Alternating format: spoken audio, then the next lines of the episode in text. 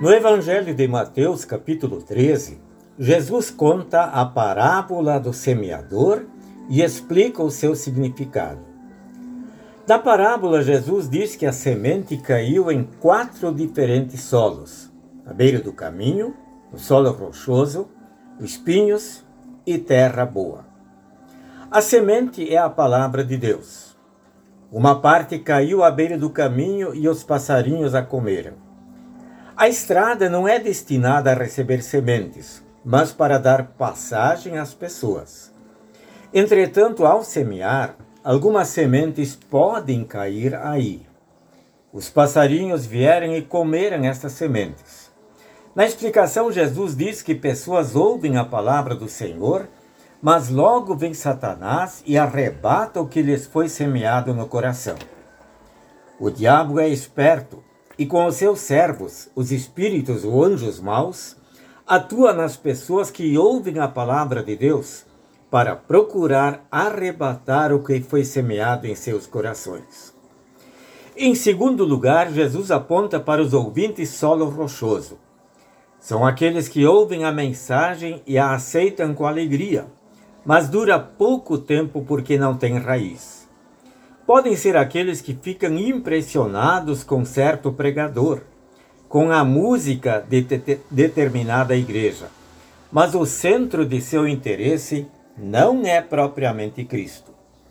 Sua alegria e entusiasmo logo passam, pois, vindo as dificuldades, os sofrimentos, abandonam a fé, porque o solo é rochoso e a camada de terra é pouca. Em terceiro lugar, Jesus fala da semente que caiu no meio de espinhos, que cresceram e sufocaram as plantas. São as pessoas que ouvem a mensagem, mas as preocupações deste mundo e a ilusão das riquezas sufocam a mensagem, e essas pessoas não produzem frutos. Certo pregador disse: O espinheiro da cobiça, o desejo de ter mais, mais e mais, Ser o melhor, o mais rápido, o mais brilhante, muitas vezes sufoca a palavra. Por último, Jesus aponta para o ouvinte terra boa, aquele que gosta de ouvir a palavra de Deus e a coloca em prática. É aquele que reconhece com o apóstolo Tiago que a fé sem obras é morta e por isso se torna praticante da palavra. Ele auxilia o próximo em suas necessidades ele participa com alegria das atividades da sua igreja.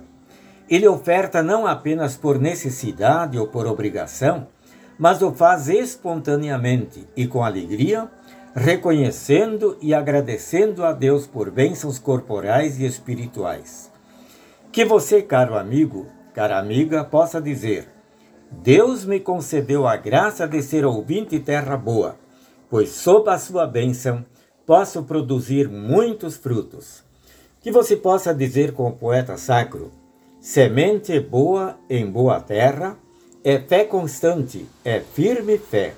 Semente boa em boa terra, ó, seja assim a minha fé. Amém.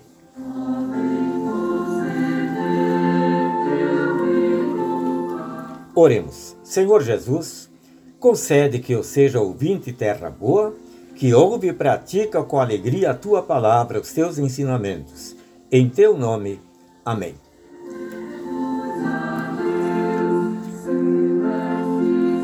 Deus conceda a todos um dia muito abençoado.